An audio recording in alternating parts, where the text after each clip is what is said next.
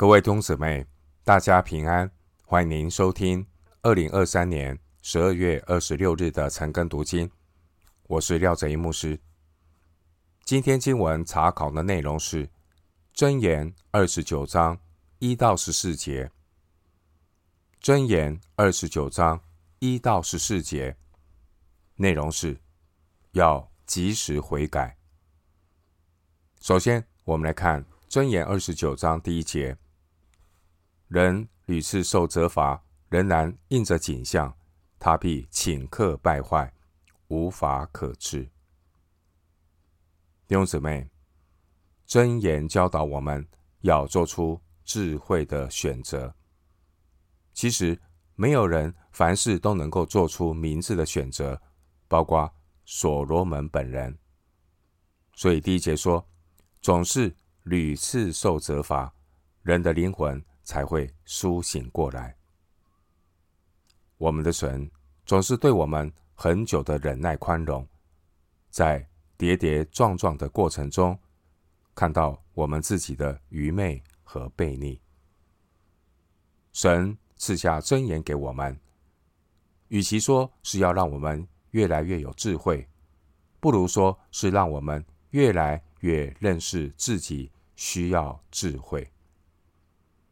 智慧的态度，就是要谦卑、敬畏神，紧紧倚靠主。但如果人对神的管教、责罚麻木不仁，反倒觉得自己很属灵、很有智慧，第一节说，这样的人仍然是硬着景象的人。罗马书二章四节说，还是你藐视他。丰富的恩慈、宽容、忍耐，不晓得他的恩慈是领你悔改。弟兄姊妹，以赛亚书五十五章第六节说：“当趁耶和华可寻找的时候寻找他，相近的时候求告他。”神的管教有时，宽容有时，神宽容的恩典一过。就如同箴言二十九章第一节所说的，他必顷刻败坏，无法可治。因此，即便是敬畏神的智慧人，也会有受责罚的时候。智慧人受责罚的时候，他会谦卑下来，承认自己是需要被管教的愚昧人，并且智慧人会趁着悦纳的时候。认罪，抓紧神拯救的日子，回转悔改，而不是心存侥幸，以为可以睁一只眼闭一只眼，瞒混过去。格林多后书六章二节，因为他说，在悦纳的时候，我应允了你；在拯救的日子，我搭救了你。看哪，现在正是悦纳的时候。现在正是拯救的日子。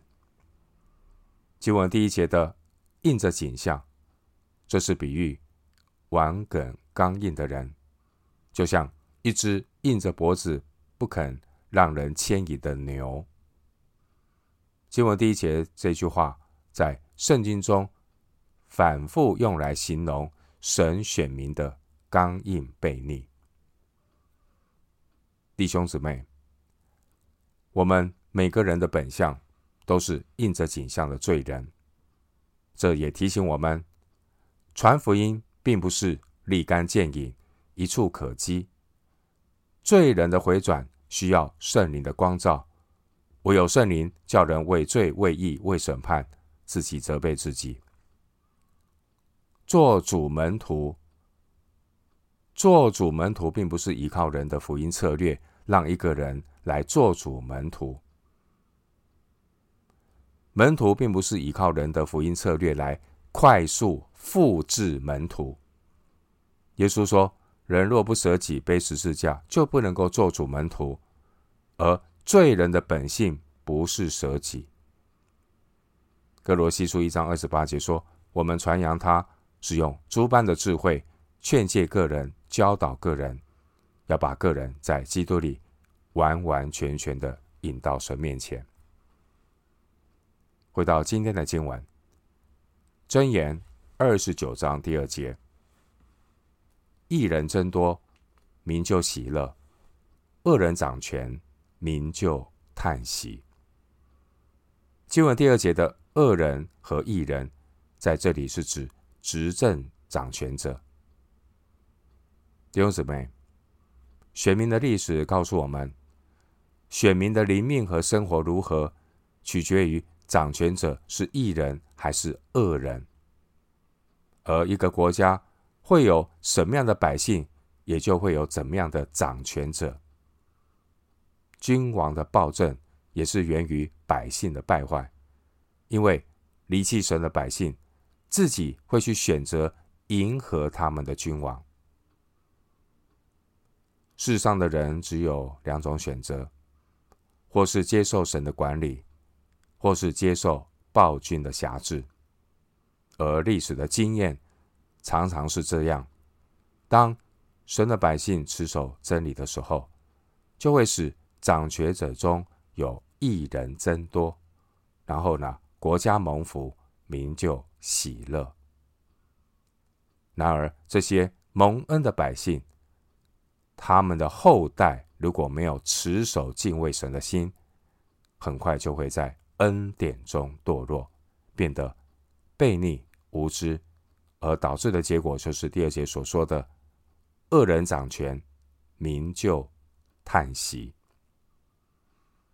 回到今天的经文，箴言二十九章第三节：爱慕智慧的使父亲喜乐，与妓女结交的。却浪费钱财。第三节，这爱慕智慧的儿子会远离罪恶，能使家庭长久蒙恩，使父亲喜乐。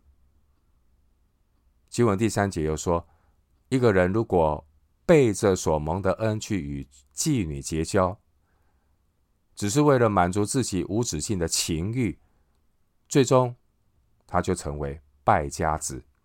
导致浪费钱财，从恩典中失落。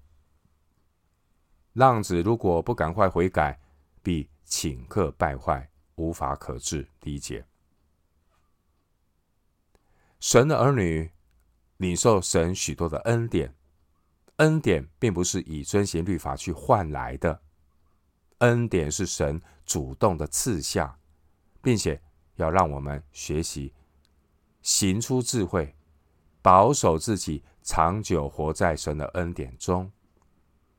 在过去，神的百姓有责任做出明智的选择，并不是以神所赐的华美金银宝器为自己制造人像，与偶像行邪淫。以西结书十六章十七节，神的百姓领受了神普遍的恩惠。但却不可以以神所赐的五谷、新酒、油和金银来供奉巴力。何西阿书二章八节。今天属神的儿女要保守自己，藏在神的爱中，仰望我们主耶稣基督的怜悯，直到永生。由大书一章二十一节，千万不要在恩典中堕落。回到今天的经文。箴言二十九章第四节：王借公平，使国坚定；索要贿赂，使国倾败。经文第四节：索要贿赂，使国倾败，意思是强迫百姓来缴纳贡物，会使国家毁坏。经文第四节说：王借公平，可以使国坚定，并且能让百姓。长久蒙福，弟兄姊妹，当年智慧的君王所罗门，他提醒君王，如果强迫百姓不合理的交税，来满足自己无止境的私欲，最终都会变成亡国之君，使国倾败，从恩典中失落。第四节的公平，原文是正义。真正的公平正义，必须是以神为标准，而今天流行的社会正义却是以人为标准，而十个人可能对公平有十一种不同的定义。这些别有用心的政客，他们提倡人本的公平，往往是收取一部分人的钱去贿赂另一部分人，借由剥夺殷勤人的财务自由，去使懒惰人得着财务自由。无良的政客把这种不当的剥夺贿赂冠上了社会正义的名义，假社会正义之名，行贪婪掠夺之实。弟兄姊妹，君王的职责乃是要防止个人之间的彼此伤害，而不是强迫一些人去帮助另外一些人。愚昧的国家领导人想一部分人可以重税，为了要贿赂另一部分人，让懒惰人继续来给自己投票，导致国家没有公平正义。经文第四节说：“索要贿赂，使国倾败。”当国家出现这样的政治情况，如果不赶快悔改，必顷刻败坏，无法可治。第一节。回到今天的经文，箴言二十九章五到六节，谄媚邻舍的，就是设网罗绊他的脚；恶人犯罪，置陷网罗，唯独一人欢呼喜乐。经文五到六节主题是恶人谄媚邻舍。第五节说，谄媚邻舍的，这是指一味的讨好人。没有爱心说诚实话，这相当是说谎陷害人。第五节说，就是设网罗绊他的脚。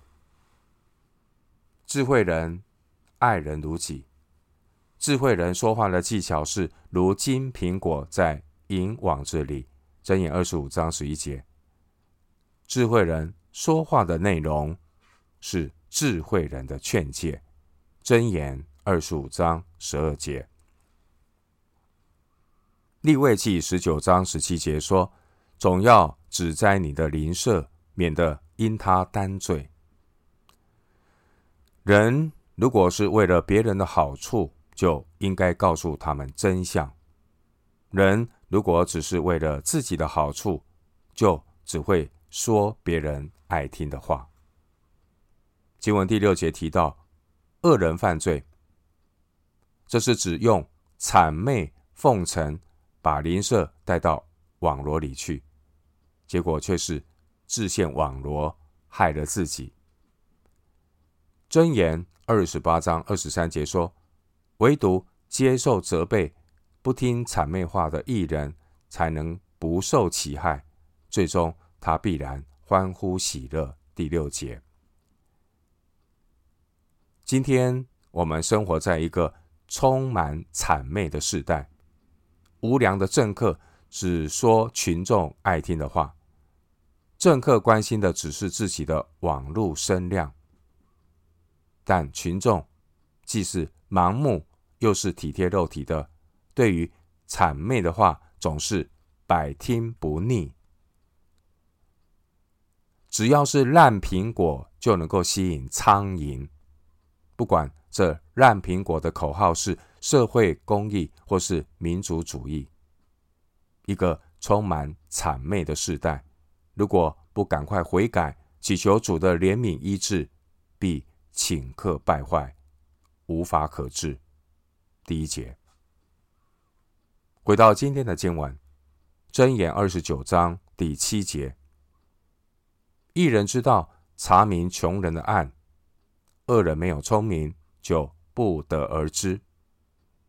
经文第七节的义人，这是指秉公行义、有智慧的审判官。他知道每个人都是照着神的形象造的，所以即使是穷人的案子，也要认真查明真相。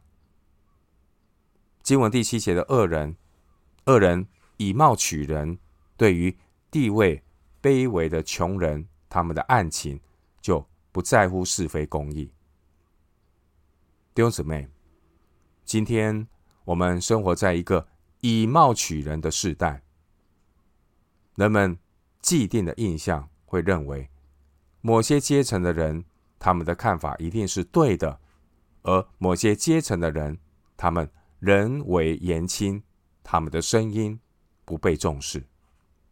另外，在人类社会中也存在的一种偏见，就是种族歧视，以人的肤色来判断事情的对错。然而，当有人主张每个人都应当遵循同样的规则，依循同样的标准来判断，而这样的人可能会被贴上歧视或种族主义的标签，只许州官放火，不准百姓点灯。我们活在这样的时代，若不赶快悔改，祈求神的怜悯和医治，必顷刻败坏，无法可治。第一节，回到今天的经文，箴言二十九章八到十一节，亵慢人善祸通陈，智慧人止息众怒。智慧人与愚妄人相争，或怒或笑。总不能使他窒息。好流人血的恨恶完全人，索取正直人的性命。愚妄人怒气全发，智慧人忍气含怒。经文八到十一节主题是智慧人使人和睦。经文第八节说，谢曼人散祸通陈，要散祸通陈，并不需要。付什么代价？对于善于诱惑人、散惑人的人，他们的伎俩就是情绪化、狂热的煽动，不需要找什么证据或逻辑来说明，只需要透过各种的造假、抹黑和情绪化的操弄。第八节的亵慢人，通常不必为后果负责，却还可以从各种。煽动的操弄中获取政治利益。人类的历史证明，那些大声叫嚣要发动战争的人，那些散布谎言和仇恨的人，他们也是握有特权、不必上战场的人。弟兄姊妹，所有标榜所谓社会正义、经济平等的人。也是那些握有特权、不需要付代价的人。经文第八节说：“智慧人止息众怒，智慧人要付出极大的代价来止息众怒。智慧人所做的，不只是要对人负责，更是要向神交账。所以，智慧人必须冷静的。”理性分析，用证据来说明问题，灵巧的应对。第八节的智慧是使人和平的，并且是用和平所栽种的义果。雅各书三章十八节。弟兄姊妹，当人类在犯罪堕落以后，人性已经被罪捆绑，人的理智成了体贴肉体情感的奴隶。即便是智慧人，也很难用理性去说服大众，而谢曼人却只要借着煽情的鼓动，就可以叫许多人死心塌地的跟从。这就是罪人从众心理的无知。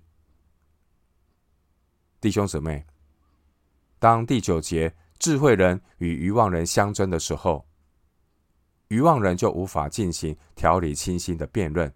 只会发泄情绪。经文第九节说：“或怒或笑，总不能使他窒息。”愚妄人无法客观冷静的对待问题。第十节说：“好流人血的，他们的目的只是为了恨恶完全人，索取正直人的性命。”第十节。经文十一节说：“当愚妄人。”怒气全发的时候，智慧人忍气含怒。因此呢，只有灵命成熟的人才能够做到冷静自持，快快的听，慢慢的说，慢慢的动怒。雅各书一章十九节，智慧人不逞一时之快，而是听凭主怒。罗马书十二章十九节，弟兄姊妹，我们生活在幕后的世代，人本主义泛滥，堕落的人本主义教育，教育出一批没有思想、没有知识、没有判断力的愚妄人。今天很多流行的观点和时髦的意见，他们可能有一公里宽，但却只有一公分深。这些流行的观点、时髦的意见，导致许多人就是在这样肤浅又时髦的观念中堕落沉沦，但却还洋洋得意、自我感觉良好。这就是无知的优越感。我们生活在这样的时代，若不赶紧悔改，祈求神的怜悯医治，必顷刻败坏，无法可治。第一节，回到今天的经文，箴言二十九章十二节：君王若听谎言，他一切臣仆都是奸恶。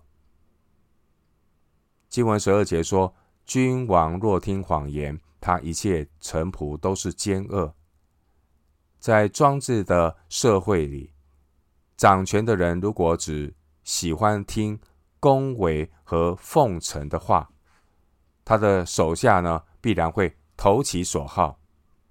君王周围所环绕的人，就再没有一个敢说真话。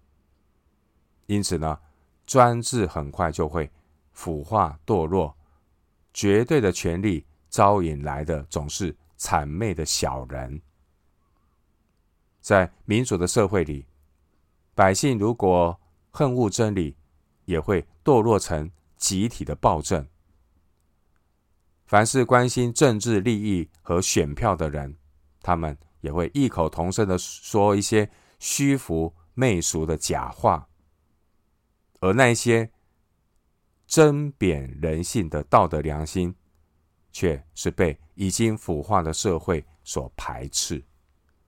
因此呢，神并不允许任何人获得绝对的权利，不管是少数人还是多数人。绝对的权利使人绝对的腐化。另一方面，旧约律法制定的智慧，一方面要限制君王，一方面也要限制百姓。参考《生命记》十七章十六节。民数记十四章第四节，不但要限制专制，也要限制民主。无论是君王还是乌合之众，只要有人想要代替神成为偶像，结果就是会落入集体洗脑的腐化，而独立思考就不见容于这样的社会。今天网络媒体谄媚的方式，无论是怎样的百花齐放，实际上都是在甲板之下整齐话讲的奴隶。他们是一起滑向堕落沉沦的深渊。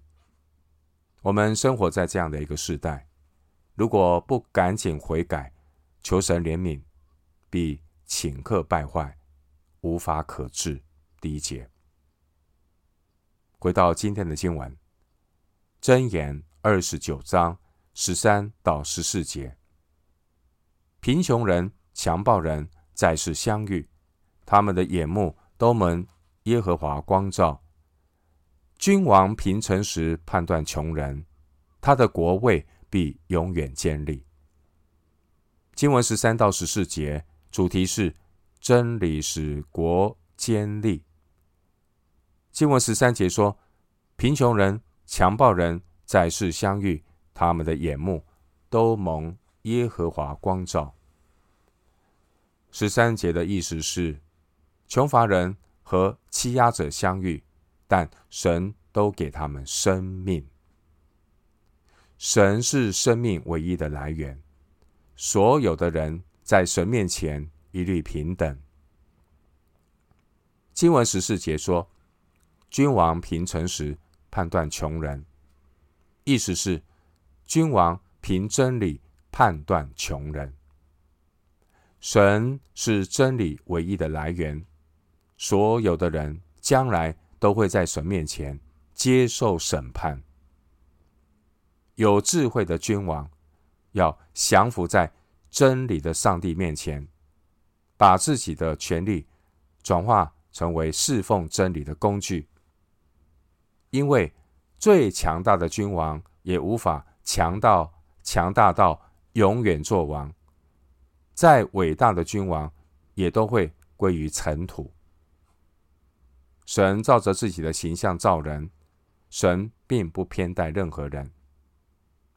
虽然十三节的穷乏人和欺压者，他们在地上他们的生活光景并不平等，但是他们在神面前。却没有高低贵贱之分，因此合神心意的君王，应当用同样的真理标准对待富人和穷人，要照着神的旨意秉公行义，而不是以貌取人。法律之前人人平等，这样的国家才能够长治久安，永远坚立。十四节，今天。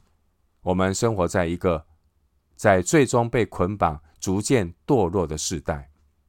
许多人高举社会正义、正义的旗帜呢，但却是修改标准，把罪当作义，把丑当作美，把平等定义为善恶不分、美丑不分、优劣不分。我们生活在这样一个。黑暗的世代，如果不赶紧悔改，祈求神的怜悯赦免，必顷刻败坏，无法可治。